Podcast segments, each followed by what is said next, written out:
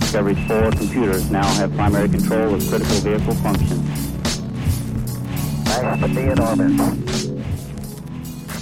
Bonjour, c'est Thomas Defioc et bienvenue dans la tête d'un PM. Dans ce podcast, j'interviewe les meilleurs product managers français pour comprendre leur parcours, leur mode de pensée et leur méthode afin de vous permettre de découvrir les secrets de ce métier et de trouver votre propre voie. J'écris aussi une newsletter qui accompagne chaque épisode, un mercredi sur deux, dans laquelle je partage les principales leçons que je tire de cette interview et des ressources complémentaires pour vous aider à aller plus loin. Vous pouvez vous abonner à ma newsletter en suivant le lien en description et pensez à vous abonner au podcast pour ne pas manquer les épisodes suivants.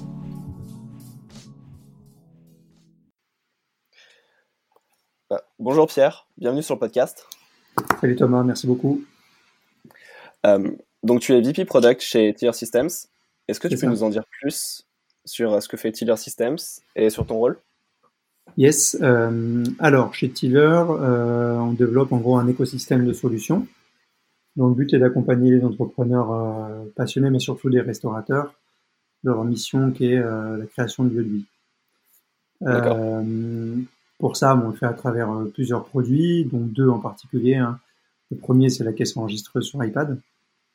Euh, qui a pour objectif, en plus de sa mission de, prise de commande, de communication interne et d'encaissement aux sein de d'être le point regroupant euh, toutes les offres et services digitaux de l'établissement. Euh, et le deuxième produit, c'est un back-office dédié qui, lui, a deux sous-objectifs, on va dire. Le premier, il est de bah, pouvoir paramétrer cette caisse enregistreuse pour qu'elle corresponde au mieux à leur mode de fonctionnement, à leur façon de bosser on a plusieurs centaines de possibilités en soi via, des modules, des options, mais aussi euh, des intégrations avec nos partenaires qui sont activables et désactivables. L'idée euh, à travers euh, tout ça, c'est de, se rapprocher d'une caisse sur mesure selon leur manière de bosser. Le deuxième sous-objectif de, ce back-office, bien sûr, c'est de permettre à ces entrepreneurs de piloter leur activité grâce à, des rapports d'analyse de leur performance opérationnelle, comptable et, et financière. Donc voilà, on a, eu, on a 8500 clients dans environ 30 euh, pays, principalement en France, Espagne et en Italie, là où on a trois bureaux. Euh, voilà, et donc moi je m'occupe du produit chez Tiller. Euh, voilà, globalement. Ça marche, merci. Tu étais le premier PM chez Tiller, c'est ça? C'est ça, ouais. Quand je suis arrivé en juillet 2016, on avait donc Thibaut qui était CPO, et moi je suis arrivé en tant que premier PM. Euh, voilà. Ok. Ça ressemble à quoi d'être euh, d'être le premier PM Qu'est-ce que ça a de particulier? Ah, c'est assez, euh, c'est assez intéressant parce que tu arrives dans une, sorte de fourmilière.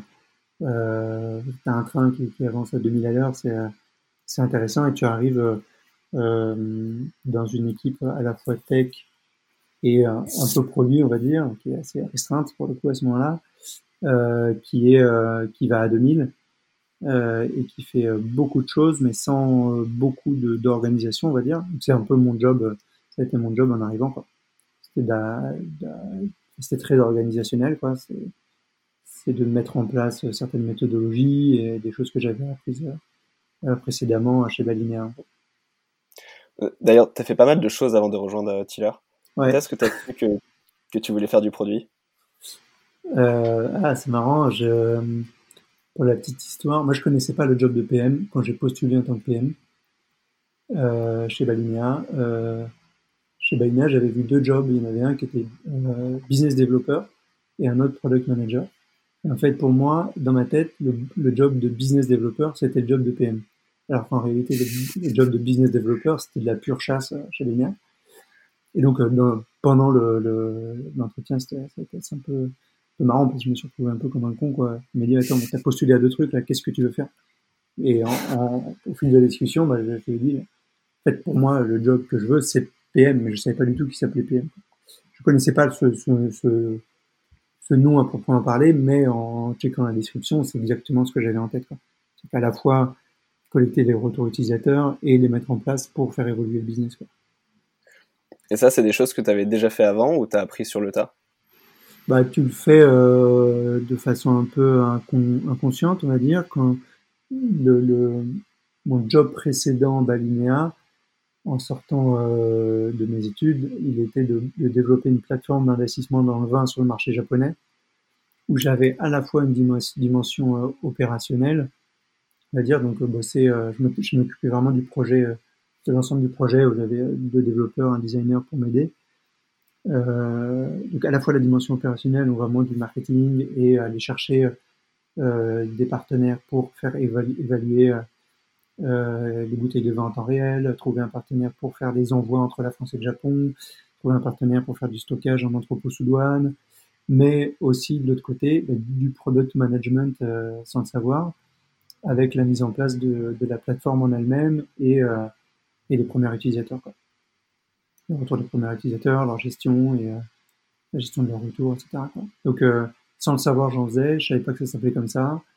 Euh, je, m'en suis rendu compte plus, plus tard, quoi. Ouais, euh, naturel, ouais. Enfin, on, y reviendra peut-être euh, pendant le podcast, mais je pense qu'en soi, beaucoup de monde peut faire du produit selon. ça dépend de, certains paramètres, bien sûr, mais mais j'en faisais dans ce milieu-là que je connaissais et cette ce marché que je connaissais à ce moment-là, quoi. D'accord. Donc c'était plus ou moins, oui, plus ou moins naturel. Ok, cool, intéressant. Et donc du coup, ah, donc tu m'as dit quand tu as rejoint Tiller en tant que PM en juillet 2016, tu as mis en place euh, des méthodologies et des pratiques. Est-ce que tu as des exemples de, choses que tu as, as mises en place? Oui, bon, j'avais fait du, produit de, pendant un an et demi chez Balinéa environ. Euh, c'était assez académique, hein, ce que j'ai mis en place au début chez Tiller. C'était vraiment de l'organisation Scrum, des sprints, euh, euh, et, et, le challenge, en gros, on, a mis en place et petit à petit, bon, on se les, euh, on se les façonnait selon notre manière de bosser, selon euh, bah, le, le, le, secteur, le marché et, et l'urgence. Et il y a, il y a plusieurs, comment dire, paramètres ensuite qui rentrent en compte. Je pense que ces méthodos, ces, ces process académiques, il faut de toute façon se les, se les approprier et les, et les adapter à, à, la situation de chaque boîte. Et d'ailleurs, pas sûr qu'il y ait une méthode qui se ressemble euh, et qui soit appliquée de façon absolument identique dans beaucoup, beaucoup d'entreprises. Mais euh, le challenge, là, il était euh, à la fois de, de mettre en place cette méthode et de, et de comment dire, faire rentrer cet orga dans la culture de l'équipe produit et tech. Parce qu'on en avait une dizaine de tech. Et comme je te disais tout à l'heure, c'était un train qui allait très très vite.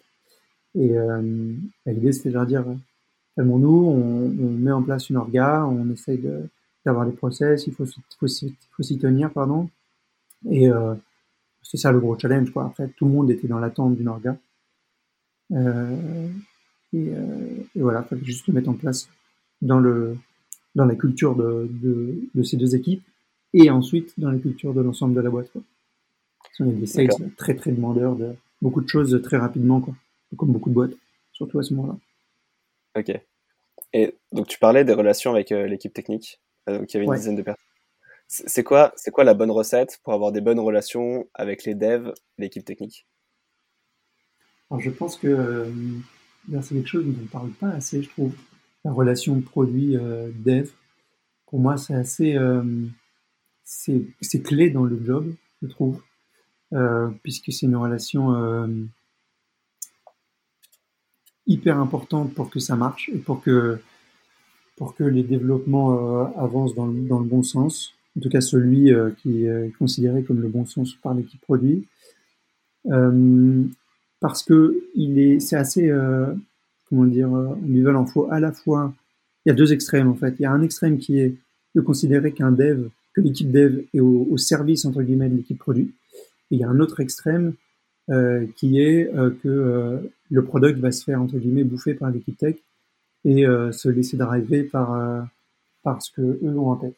Pour moi, faut être dans ni l'un l'autre. Il faut être, faut trouver le juste milieu avec avec les devs pour que à la fois le, les décisions business, les priorisations business prises par le produit soient comprises et respectées par, par l'équipe tech, mais que aussi l'équipe tech aide le produit à co-construire cette vision par les, par les, comment dire, les, besoins techniques qu'il y a à certains moments.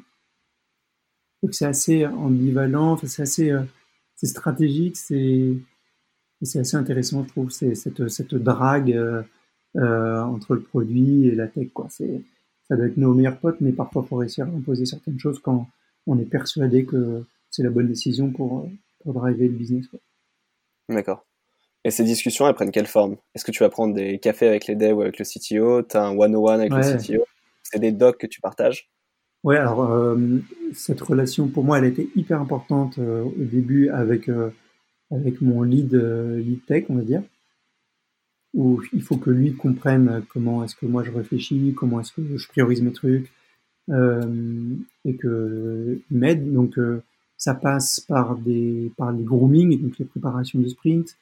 Ça passe aussi par les sprint planning. je pense que le langage est hyper important. ça passe aussi par la définition des roadmaps et le, le, fait de, de, montrer aux tech qu'on prend en compte le retour, que euh, on, prend nos décisions business aussi basées sur euh, ce qu'ils nous ont dit et que il y a une part de la, dans la roadmap globale qui est dédiée à la roadmap technique aussi. Euh, ça passe donc par cette relation-là, par la communication, je pense que la relation, euh, au début, moi j'avais tendance, et je crois d'ailleurs toujours, que la relation PM lead de, squad est importante. Je pense que la relation aussi euh, CPO slash VP slash head of euh, côté produit et côté tech est capitale parce qu'elle va déteindre ensuite sur le reste de l'équipe. Et donc ça passe, oui, par, des one-to-one, par des cafés, par des. Enfin, c'est pas vraiment des one-to-one, c'est des cafés, par des discussions informelles, des, des demandes de, euh, de, d'avis, en fait, qui vont faire euh, comprendre et prendre conscience euh, à, l'équipe tech que leur avis compte, mais que nous, nos décisions, elles sont drivées par le business. Et justement, comment est-ce que tu t'assures que tes décisions elles restent drivées et alignées avec la stratégie, avec la vision business? Même au-delà de juste réussir à la communiquer. C'est quoi ton signal d'alarme pour te dire ah, on s'est trop éloigné de ce qu'on a besoin de faire? Euh, alors pour ça, on a des discussions très régulièrement à la fois avec, enfin j'ai des discussions très régulièrement à la fois avec Joseph, notre CEO, avec Dimitri aussi, le cofondateur, et avec euh, l'ensemble des, euh, des customer facing, pour s'assurer qu'on a j'ai un mélange dans ma vision, que j'ai une vision assez complète entre euh, les retours clients, le, retour du marché qu'on attaque aujourd'hui et une bonne vision sur quels sont potentiellement les autres marchés qu'on veut adresser en termes de pays, en termes de typologie. Euh, ensuite, pour faire ma priorisation et pour avoir euh, ma grosse maille de priorisation, j'utilise moi le cost of delay qui me permet pour chaque demande de feature, grosse feature on va dire, euh, d'avoir une, une, bonne idée de priorisation entre euh, chacune d'entre elles sur euh, plusieurs critères qui vont être l'impact business, euh, l'impact organisationnel, le, le bénéfice opérationnel en interne et le, le risque que chacune de, de, ces features va, va diminuer, on va. Le risque de ne pas faire cette feature en l'occurrence. Grâce à cette, cet outil, en gros, euh, que pareil, hein, comme euh, le Scrum, euh, j'utilise, mais qu'on a reshapé en fonction de, de, de, notre situation et de notre marché. Euh, moi, ça me permet d'avoir une bonne visibilité, de m'assurer qu'on, est dans la bonne direction. Et ça me permet, moi, d'avoir mes, mes gros cailloux dans ma roadmap, on va dire, dans ma roadmap 2020. Et ça, cette grosse roadmap, on va dire, on peut la ré, euh, on la remet en jeu assez régulièrement. On a des roadmaps quarter euh, euh, qui sont mis en place en, donc en début de trimestre. Pardon, je fais beaucoup d'anglicisme. J'essaye de, de, de donc, on a des roadmaps trimestriels, pardon, qu'on remet en jeu euh, pendant des steering committees. Alors, je suis désolé, un anglicisme. Comité de, pilotage. comité de pilotage mensuellement. Donc, si j'ai une demande côté business qui est considérée comme urgente. Donc pendant ces steering committees, on en discute. À ces steering committees participent euh, le, les customer facing qui sont euh, représentés par une personne, Joseph, le, euh, qui est donc le CEO, le CTO et moi. Et donc une fois par mois, on voit, on regarde est-ce qu'il y a des, des, des besoins business qui sont ultra urgents et qui peuvent remettre en jeu notre roadmap trimestriel. Ok, ouais, donc vous gardez une grande flexibilité quand même. Ouais, en gros, on décide à, ces réunions qu'est-ce qui a suffisamment de poids dans ce cost of delay, en, utilisant ce cost of delay, pour euh, accepter de sortir quelque chose de notre banque, pour le remplacer. Et quand tu es devenu euh, Head of Product puis VP Product, est-ce qu'il y a mhm. d'autres comme ça que tu as rencontrés, que tu rencontrais pas quand tu étais PM Est-ce qu'il y a d'autres quoi, pardon, j'ai mal entendu Il y a d'autres enjeux que tu rencontrais? Euh, quand en tant que VP que tu pas juste en tant que PM euh, bah, En l'occurrence, je, cette partie, alors on est aussi drivé par des OKR hein, qui vont euh, qui, d'entreprises qui ensuite m'aident à, à, mettre en place la roadmap. Mais en l'occurrence, quand j'étais PM, cette, ces OKR ces initiatives m'étaient données. Et ensuite, ce qu'on fait encore aujourd'hui, moi je les réadapte, je change les, les, j'ai euh, pour job de, enfin l'EPM a pour job de, de, donner les bonnes valeurs et de d'un peu les, les ajuster. En euh, et donc quand je, maintenant en tant que VP, c'est à moi de prendre la décision de ces OKR et de cette roadmap grosse maille et de donner les bonnes directions. Par exemple, là sur ce trimestre, euh, moi j'ai décidé que il fallait qu'on attaque la fonctionnalité euh, X, la fonctionnalité compte client. Et par contre, je ne dis pas, je n'impose pas à mes PM comment est-ce qu'on va le faire? C'est à eux, avec leurs connaissances qu'ils ont et avec euh, les discussions qu'ils ont avec euh, euh, le support, avec les, les, customer success, avec les sales, avec leur connaissance du marché, la connaissance client, les rencontres clients qu'ils font, de trouver les bonnes solutions. Voilà, donc c'est vraiment la différence que j'ai vraiment entre les deux postes, c'est une dimension beaucoup plus stratégique et beaucoup plus grosse maille euh, un peu moins opérationnel, on va dire. Ok. Et qu'est-ce qui t'a le plus surpris Ou euh, de quoi on parle pas assez en produit en général? Euh, Tu veux dire au sein des équipes produits ou dans le, dans le produit pendant les, dans les meet-ups, dans les, dans les bouquins, dans les articles, dans les podcasts dans les... Je pense qu'on peut faire les deux. Si tu veux, on peut commencer par au sein de l'équipe produit. Hmm, au sein de l'équipe produit, c'est intéressant. Euh. Le challenge, il est de communiquer un maximum la, direction dans laquelle l'entreprise veut aller.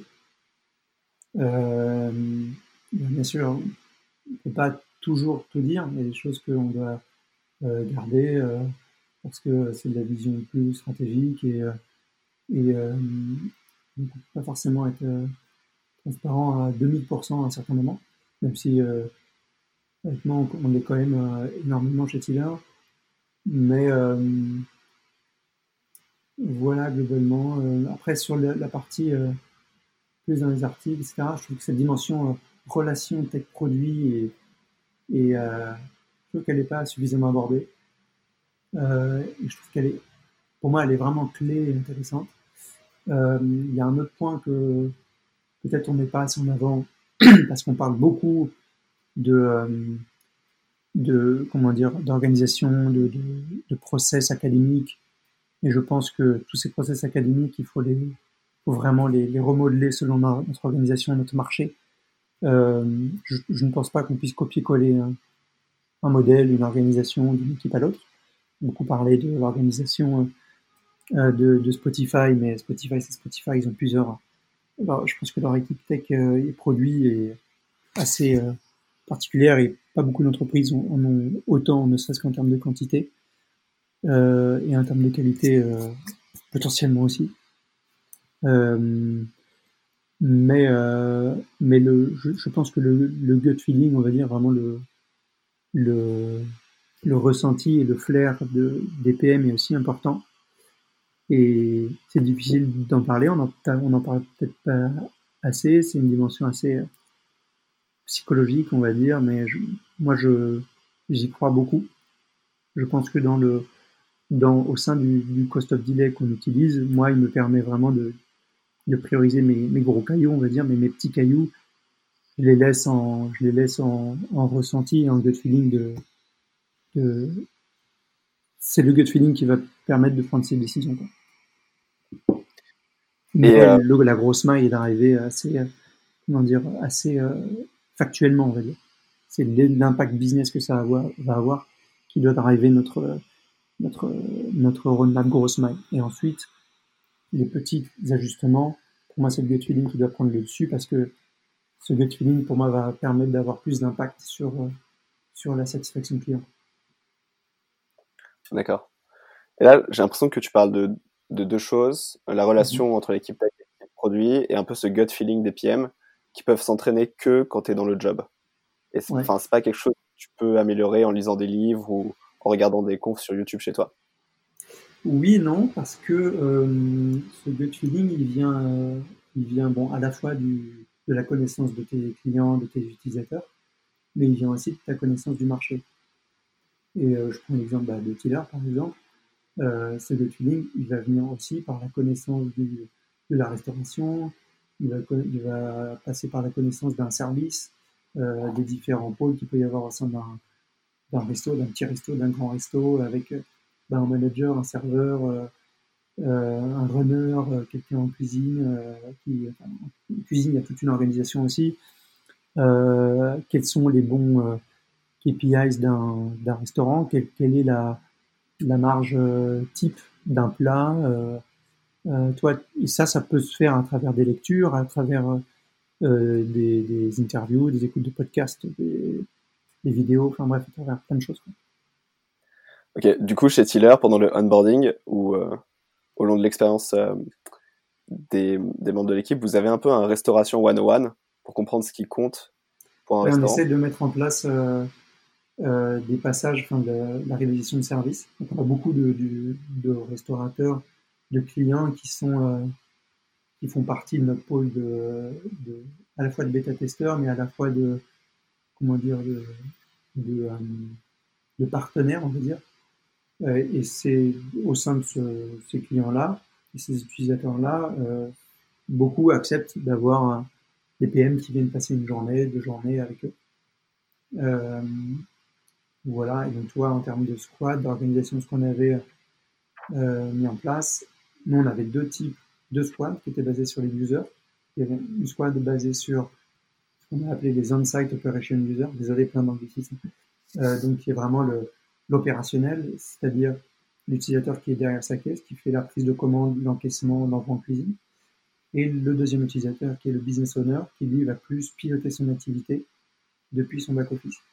Et donc, euh, notre PM, selon la squad dans laquelle il rejoint, il va plus passer de temps en opérationnel à faire des services, à faire de la prise de commande euh, sur les caisses enregistreuses, de l'encaissement et, euh, et de l'envoi en cuisine, ou il va plus passer euh, du temps avec, euh, bah, on va dire, un key account qui va piloter euh, plusieurs restos et qui va comprendre les chiffres de performance de, de ces restos et, et, et comprendre quel est, quelles sont, comment sont prises les décisions de l'utilisateur et comment utiliser notre produit, bien sûr donc, on essaye, ouais, dans l'onboarding client, dans l'onboarding PM, pardon, euh, d'avoir euh, au moins une journée chez, des, chez nos clients.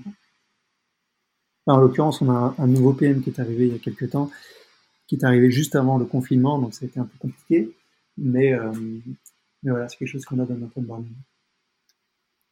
Ok, ouais, c'est super intéressant, ça permet d'avoir la connaissance terrain. Ouais, carrément, et puis c'est, il plonge tout de suite dans le, les retours utilisateurs. Euh, euh, voilà, on a un métier qui est, enfin, une, app qui est utilisée euh, énormément, plus de 800 fois par jour, et plus, plus de 800 interactions entre nos clients et notre produit par jour. Et en l'occurrence, la caisse enregistreuse sur le on-site operation, si elle plante et s'il y a des problèmes, si, comment dire, si elle, si elle crée des couacs pendant le service, euh, c'est un impact direct sur le service et donc un impact direct sur le, sur le business de nos clients. Donc, ces retours, ils sont très très forts et ils sont, euh, ils sont exprimés euh, euh, très vite par les clients.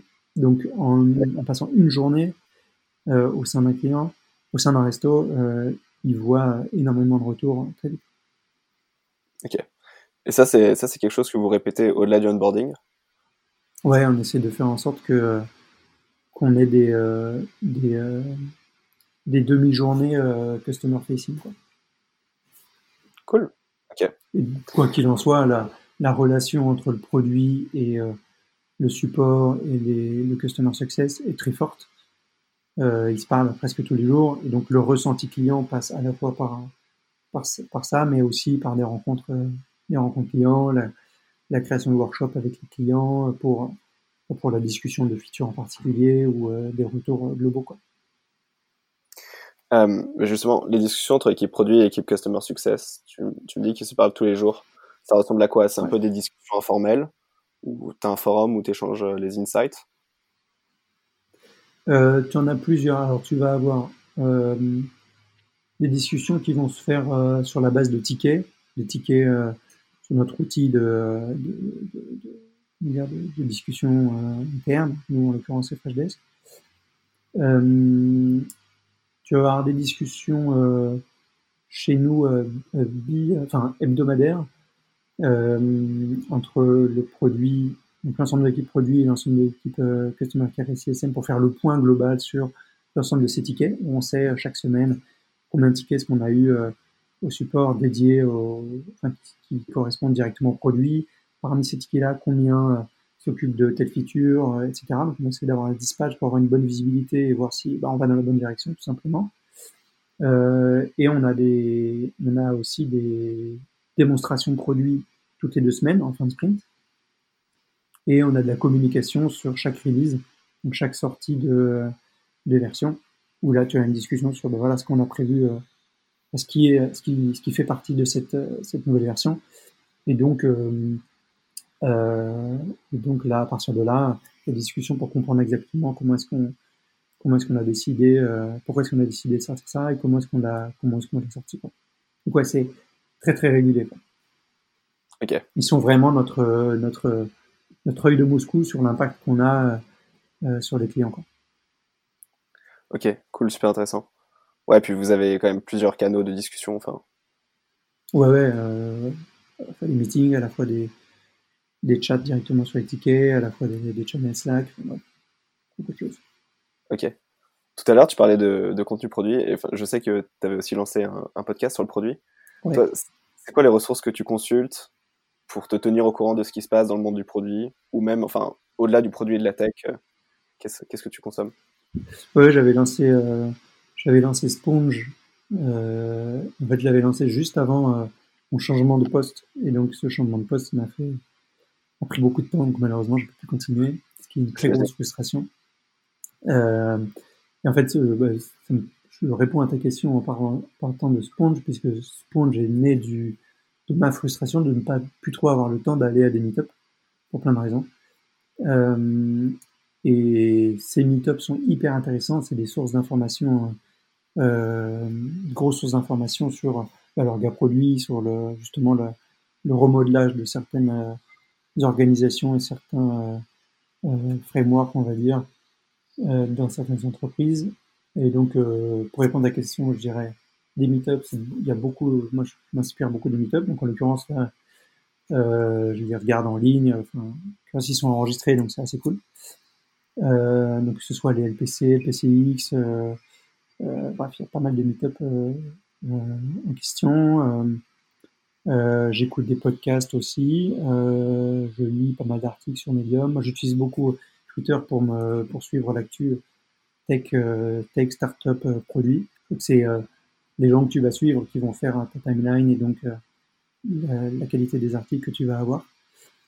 Euh, voilà, et puis bah, j'ai la chance d'avoir d'être dans quelques Slack aussi euh, dédiés aux produits euh, où euh, j'ai beaucoup beaucoup d'infos euh, de, de, très grande qualité dedans et donc beaucoup de lectures grâce à ça. Ok. Et beaucoup de rencontres. J'essaie de, en l'occurrence avant le confinement, de déjeuner avec avec des gens régulièrement pour discuter de leur gars. Quoi. Ok. Toi, tu, tu penses que c'est quoi les, les, ressources qui t'ont vraiment shapé, qui ont fait une différence dans ton parcours? Euh... Dans mon parcours, facile comme question. J'ai beaucoup suivi LPC. Euh, je trouve que c'est assez cool ce qu'ils font. LPC, c'est la Product Conf. Ouais, la Product Conf. Euh, la Product Conf X même donc il fait des meet-up euh, hebdomadaires. Euh, okay. Voilà globalement et ensuite c'est des articles mais qui vont des articles des bouquins qui, qui sont qui sont arrivés comme ça, qui sont arrivés à des moments opportuns, quoi, on va dire. Ça marche. Voilà, après, sur la dimension business, si j'ai d'autres trucs, toi, d'autres podcasts, euh, j'ai mis Generation Do It Yourself que j'écoute en courant. Euh, le gratin, enfin bref, il y a pas mal de trucs. Je suis plongé, j'ai été plongé dans le podcast énormément à un moment, j'écoutais pas mal de trucs. Que, donc, euh, t'écoutes Do It Yourself, le gratin, t'écoutes surtout des podcasts français? Ouais, ouais, des podcasts français dédiés aux, aux entrepreneurs. Pour, je, trouve ça à la fois inspirant et, et énergisant, on va dire. Ok, cool. Qu'est-ce que tu as comme conseil pour les gens qui veulent se lancer en, PM euh, Moi, je dirais que le, le, point le plus important, c'est de trouver un marché qui, qui te plaît. Euh, moi, je sais que j'ai beau, bossé pas mal en restauration euh, pendant tout le long de mes études et c'est un milieu qui me plaît qui me, sur lesquels j'ai de la vision, je vois exactement quand on développe une feature, je, je, je visualise comment elle va être utilisée, comment est-ce que moi je l'aurais utilisée. Et c'est hyper important parce que cette, cette excitation de bosser sur des features, elle, elle, passe par là, je trouve. Donc je dirais trouver un marché qui te plaît, un, une entreprise qui a une dynamique qui te plaît. Certaines personnes vont vouloir quelque chose de très start-up qui veut, qui va très vite. D'autres personnes vont vouloir quelque chose de plus calme, plus tranquille, plus posé. Et dans ce cas-là, vont plus aller dans des boîtes, euh, plus des scale-up ou euh, voir des grosses boîtes, des grosses boîtes. Euh, il faut trouver à la fois quelque chose qui, qui touche un marché qui nous plaît, des utilisateurs avec qui on aime interagir, hyper important. Ça, pour moi, ça marche aussi, ça, ça, colle avec la dimension marché. Hein.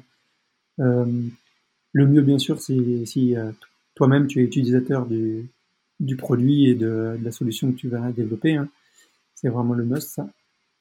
Euh, donc voilà, un marché qui te plaît, des utilisateurs avec qui tu te sens bien ou tu te sens, proche, euh, voir que tu es toi-même, et, une, boîte dans laquelle euh, qui te correspond. Quoi. Ok, super intéressant. Bah, merci beaucoup. Écoute, avec plaisir. C'était mon, mon, mon moment confinement préféré. Merci beaucoup, Pierre. Merci à toi.